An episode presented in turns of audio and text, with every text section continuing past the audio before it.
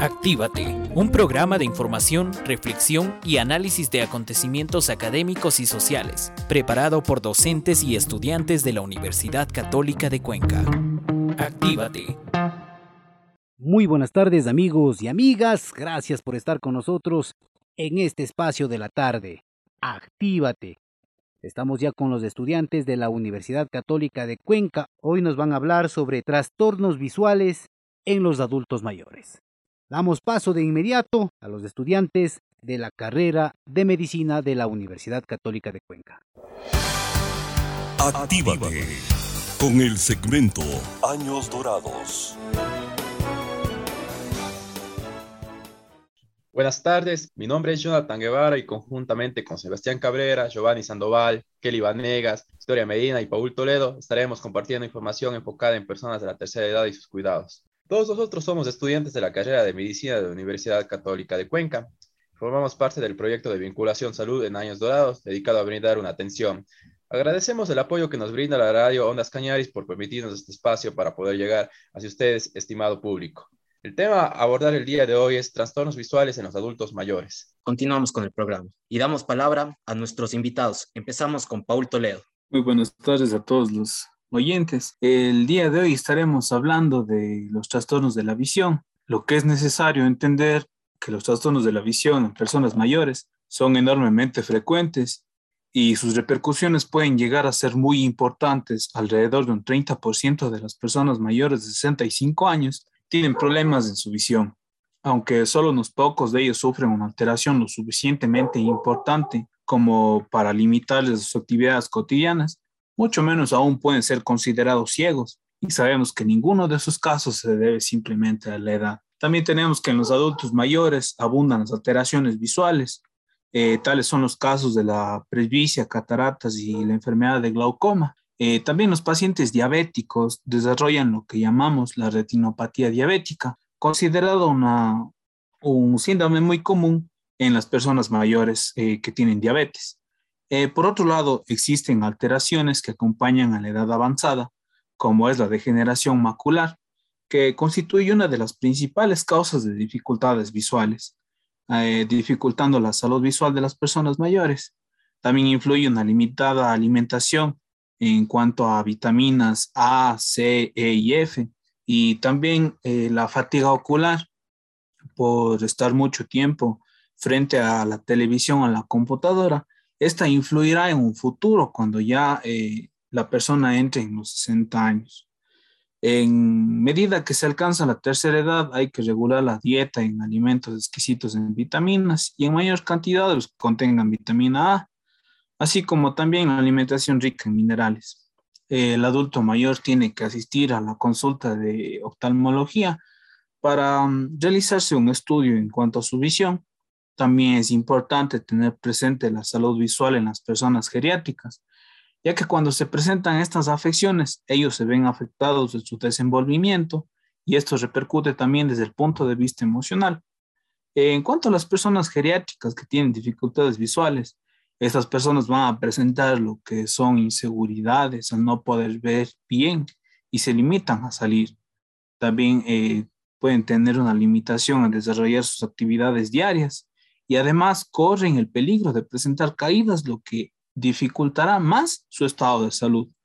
Y como último caso, pueden caer incluso a un estado depresivo. Continuamos con el programa y damos paso al señor Sandoval. Por favor, cuéntanos cuáles son los problemas oculares más comunes en las personas mayores. Eh, buenas tardes, creo que sí. Eh, como debemos saber, los problemas de visión en las personas mayores son enormemente frecuentes y sus repercusiones pueden llegar a ser muy importantes. De ahí que hay que sea fundamental prevenirlos en la manera que sea lo posible. Eh, debemos hacer reconocimientos periódicos que nos ayudarán a esta tarea. Alrededor de un 30% de las personas mayores de 65 años tiene problemas de la visión, aunque solo unos pocos de ellos sufren una alteración lo suficientemente importante para limitar sus actividades cotidianas. Sabemos que ninguno de estos casos se debe simplemente a la edad. En cualquiera que sea los casos, lo que hay que tener en cuenta es que el mero hecho de ser mayor no justifica la pérdida de visión y siempre que ésta aparezca debemos sospechar de un problema patológico. Aunque hay una excepción en esta regla, se trata de la presbicia que es, o vista cansada, Además de ellos tenemos las cataratas, la degeneración eh, mácula asociada a la edad, los ojos secos, el glaucoma, la retinopatía diabética son las dolencias oculares más comunes entre los adultos mayores. Por eso conviene conocer en qué consiste cada una de estas y cómo se trata. Bueno, entonces proseguimos. Ya sabemos cuáles son las enfermedades más comunes. Por favor, indíquenos qué son las cataratas, por qué se producen y cuál es su tratamiento. Eh, sin duda, la causa más frecuente de ceguera reversible es la catarata. Es una de las afecciones cuya frecuencia se incrementa mucho con la edad y que tiene diversos factores de riesgo como son el sexo femenino, el tabaquismo o el uso continuado de corticoides, además de la diabetes o la malnutrición. Esta consiste en opacidades más o menos grandes y densas en el cristalino que dificulta la visión y restringe el paso de la luz. Se caracteriza, se caracteriza por una disminución de la visión lenta y progresiva. Cuando las opacidades están situadas periféricamente, apenas producen síntomas, pero si estas se sitúan más centralmente, dan lugar a un deslumbramiento, borrosidad, distorsión de la visión eh, o a veces visión doble. La visión de colores se percibe atenuada y hay una menor sensibilidad de contrastes.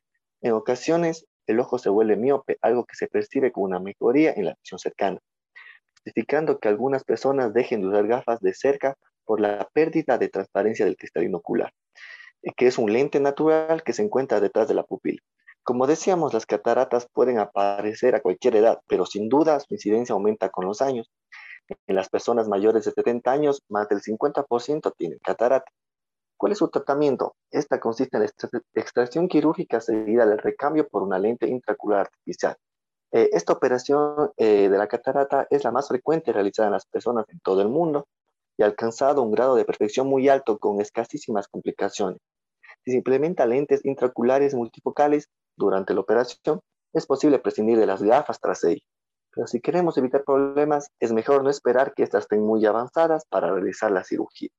Eh, como decíamos, estas no existen medidas preventivas conocidas para evitar las cataratas. Continuamos con el programa y recibimos a Kelly Vanegas, quien nos va a hablar acerca de la degeneración macular asociada con la edad. Esta enfermedad es la principal causa de ceguera, generalmente en los pacientes mayores de 60 años de edad, en los países avanzados. El paciente mencionará que observa una presencia de especie de mancha en el campo visual, caracterizando una dificultad o impedimento de la lectura, de tal manera que el campo de la visión a nivel periférico va a caracterizarse por ser degenerativo. Es importante mencionar que existen dos tipos de degeneración macular. Vamos a hablar de la seca y la húmeda.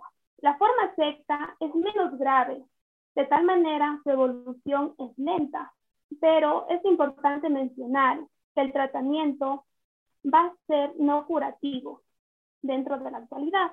La forma húmeda es más grave, dada que la evolución es más rápida y puede tratarse con varios fármacos mediante inyecciones intraoculares de tratamiento periódico de tal manera que al aumentar la vida media de las personas, existe una mejora dentro de lo que es las condiciones sanitarias. También eh, al aumentar la incidencia de ese tipo de enfermedad, la cual vamos a tener las consultas médicas oftalmólogas por el gran número de visitas se deben realizar dentro de este campo de salud es un problema que tiene un gran impacto a nivel social. A continuación, Victoria Medina nos hablará del síndrome de ojo seco. Muy buenas tardes. Por supuesto, con gusto.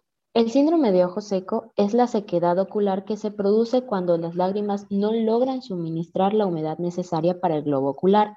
Cada vez hay más personas mayores e incluso jóvenes que presentan síntomas de sequedad ocular, principalmente en edades avanzadas. Las mujeres posmenopáusicas son las más afectadas debido a sus cambios hormonales, pero este problema lo pueden tener tanto de forma temporal como de forma crónica. También se conoce que muchos medicamentos van a favorecer a la sequedad ocular y de la boca, como los antidepresivos, los ansiolíticos, los somníferos, los beta bloqueantes y demás. También las alergias, que cada vez son más frecuentes, pueden favorecer a la sequedad ocular así como el uso de lentes de contacto y el trabajo prolongado eh, delante del ordenador como se vivió ahora en la pandemia. Además, algunas enfermedades reumáticas también pueden provocarla, como el síndrome de Sjögren.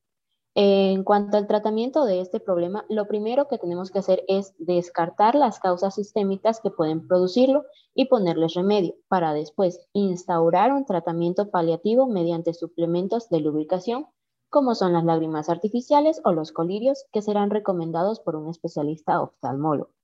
Este síndrome se puede prevenir situándose correctamente delante del ordenador tomando una distancia aceptable descansando la vista y llevando una dieta rica en omega 3 y baja en omega 6. Para aquellos que ya lo padecen, las medidas de cuidado deben ser orientadas a mejorar la higiene palpebral, aplicando calor sobre los párpados, masajeándolos y limpiando el borde de los mismos. También se centran en reducir el uso de la calefacción o el aire acondicionado y realizar un descanso visual cerrando los ojos cada 20 minutos. Paul, por favor, hablemos eh, del glaucoma. Eh, podemos decir que la enfermedad de glaucoma es la segunda causa de ceguera en el mundo y su frecuencia aumenta con la edad. Se calcula que afecta a entre un 2 y un 3% de la población y que la mitad de las personas afectadas desconocen que padecen esta enfermedad. Con frecuencia existen antecedentes familiares y además es importante hacer revisiones oculares a partir de los 40 años para descartarla ya que su principal problema es la ausencia de síntomas hasta que el daño es muy avanzado. Eh, esta enfermedad de glaucoma produce una lesión irreparable del nervio óptico y cuando se diagnostica solo puede intentar frenar su evolución, pero ya no se puede recuperar la visión que se ha perdido. Eh, esta enfermedad de glaucoma suele asociarse a una elevación de la presión del líquido intraocular y causa una pérdida lenta y progresiva del campo visual, que suele empezar por la periferia o sea, desde afuera y avanza hacia el centro de la visión. Por suerte, hoy disponemos de múltiples factores y fármacos para tratar el glaucoma. Si no fueran efectivos, se puede plantear también un tratamiento láser. Y lo más importante es el diagnóstico precoz, que puede evitar la progresión hacia la ceguera. Kelly Vanegas, hablemos por favor de la retinopatía diabética. Claro, con mucho gusto. La diabetes es una enfermedad cada vez más frecuente en los países desarrollados y podría compararse con una epidemia.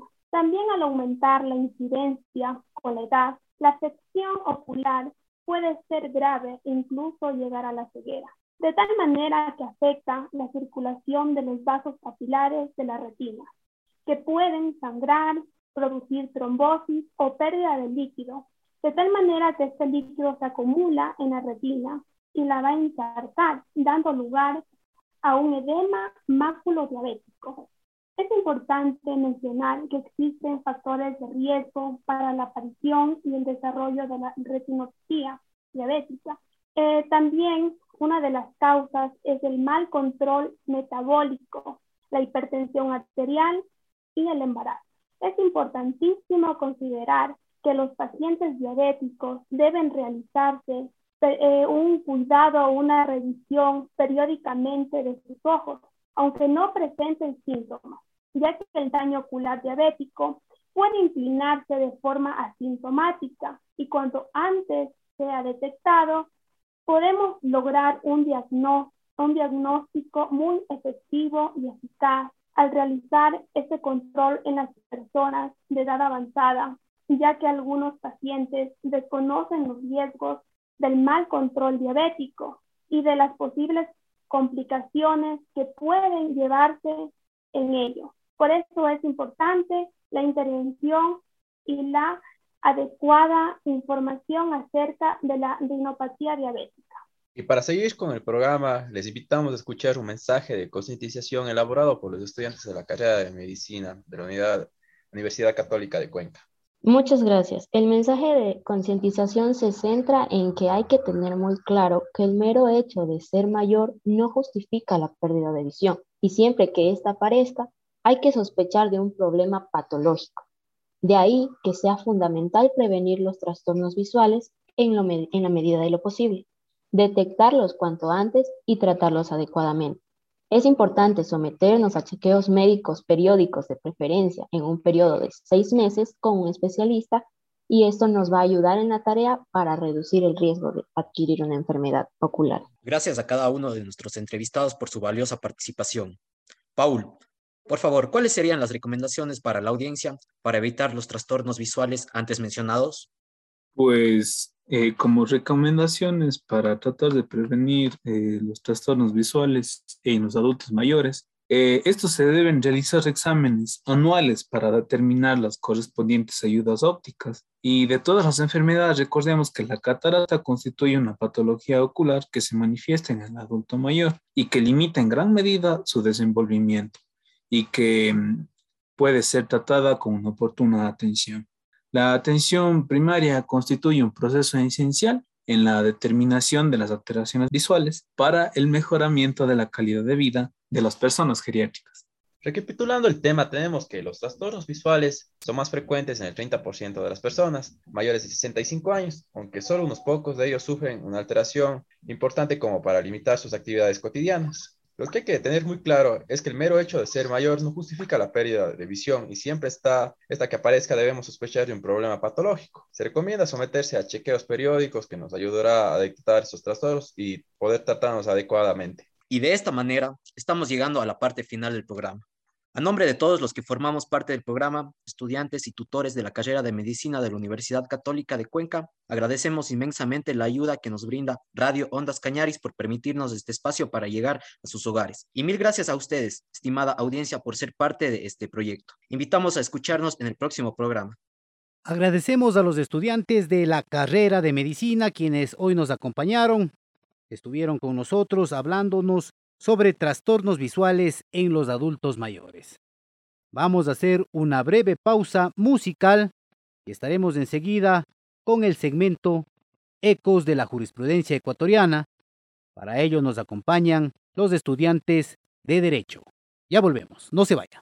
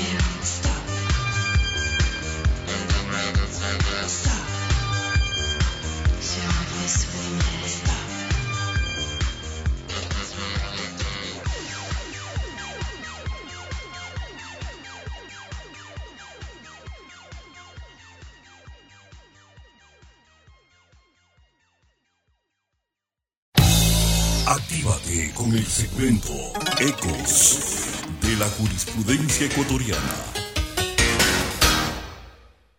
Hola, soy Cristina. La Corte Constitucional en la sentencia número 689-19-EP-20 e resolvió una acción extraordinaria de protección motivada por los siguientes hechos. Giovanni Patricio Río Frío Betancourt, padre de un niño de 4 años de edad con discapacidad del 99%, propuso una acción de protección contra la Secretaría Nacional de Comunicación, SECOM, por terminar su contrato ocasional a pesar de ser padre de un niño con discapacidad. La Unidad Judicial de Familia, Mujer, Niñez y Adolescencia, con sede en la parroquia Iñaquito del Distrito Metropolitano de Quito, negó la acción de protección con base a la Ley Orgánica de Garantías Jurisdiccionales y Control Constitucional, por cuanto no se ha vulnerado ningún derecho, así como por la existencia de otra vía idónea y eficaz en el contencioso administrativo, y porque el contrato ocasional no brinda estabilidad laboral en tal razón se puede dar por terminado en cualquier momento. Frente a la negativa, el accionante interpuso recurso de apelación, el cual recayó en la sala de lo civil y mercantil de la Corte Provincial de Pichincha, quienes rechazaron el recurso interpuesto y confirmó la sentencia subida en grado. Posteriormente, el accionante propuso la acción extraordinaria de protección, la cual fue admitida por la Sala de Admisión de la Corte Constitucional con el número de caso 689-19-EP. Hola, soy Paola. En la sentencia, la Corte Constitucional señaló que las personas con discapacidad o persona sustituta de una persona con discapacidad se encuentran en una situación distinta a la del resto de personas, correspondiendo otorgarles un trato acorde a sus circunstancias. Al respecto, la estabilidad laboral reforzada prevista por el legislador y la jurisprudencia constitucional es independiente de la modalidad de contrato y de la circunstancia de reestructuración de la entidad. Es por ello que, Frente a necesidades institucionales legítimas como las que se materializan en procesos de reestructuración o desaparición de la institución, la desvinculación de una persona sustituta o de una persona con discapacidad debe tener en cuenta su situación en particular y en aras de cumplir con la estabilidad laboral reforzada, previo a su desvinculación, se debe buscar, de ser posible, su reubicación en la misma entidad. A este respecto, en la sentencia número 258-15-CC, esta Corte ya determinó que esta reubicación se podrá efectuar en otro puesto similar o de equivalente rango y función, acorde siempre a la circunstancia especial de la persona con discapacidad. Por tal razón, en la presente sentencia, la Corte analiza la vulneración del derecho a la tutela judicial efectiva en una sentencia dictada dentro de una acción de protección y examina el mérito del caso respecto de la vulneración al derecho a la estabilidad laboral reforzada del accionante, que tiene la condición de sustituto de persona con discapacidad, y el derecho a la salud y a la atención prioritaria del niño con discapacidad del 99%. En este sentido, esta sentencia fue aprobada por el Pleno de la Corte Constitucional con nueve votos a favor y resolvió aceptar por control de mérito la acción de protección, aceptar la acción extraordinaria de protección, declarar la vulneración de los derechos a la tutela judicial efectiva y a la estabilidad laboral reforzada del señor Giovanni Patricio Río Frío, y los derechos a la atención prioritaria y a la salud del niño, dejar sin efecto la sentencia expedida el 11 de septiembre de 2018 por la Sala Civil y Mercantil de la Corte Provincial de Justicia de Pichincha, dentro de la acción de protección. En tal virtud, Declarada la vulneración de los derechos, como medidas de reparación integral se ordenó la indemnización equivalente a 18 meses de la mejor remuneración devengada por el accionante mientras trabajó en la SECOM. Asimismo, el Consejo Nacional para la Igualdad de Discapacidades brindará la asistencia técnica requerida por la SECOM para el diseño y elaboración del programa de capacitación y sensibilización respecto a lo establecido en esta sentencia. Además, se deberá efectuar la publicación de la sentencia en sus portales web institucionales con un hipervínculo que dirija el documento completo por el periodo de cuatro meses consecutivos. También se ordenó al ministro del Ministerio de Inclusión Económica y Social, quien delegará a quien corresponda para que en el plazo de 60 días contados desde la notificación de esta sentencia informe a la Corte Constitucional. Y por último, ordenó al director general del IES que de forma inmediata disponga las gestiones necesarias para que el niño retome y continúe con el tratamiento médico en el que se encontraba. Agradecemos a los estudiantes de Derecho de la Universidad Católica de Cuenca. De igual forma lo hacemos a los estudiantes de Medicina quienes hoy nos acompañaron en estos dos segmentos, Ecos de la Jurisprudencia Ecuatoriana y Salud en Años Dorados. Gracias a ustedes por preferirnos, por acompañarnos día a día. Estaremos en el próximo programa el día miércoles con más temas. De nuestra parte nos despedimos. Hasta la próxima. Actívate, un espacio de información, reflexión y análisis de acontecimientos académicos y sociales, preparado por docentes y estudiantes de la Universidad Católica de Cuenca, ha llegado a su parte final. Les esperamos en el próximo programa. Actívate.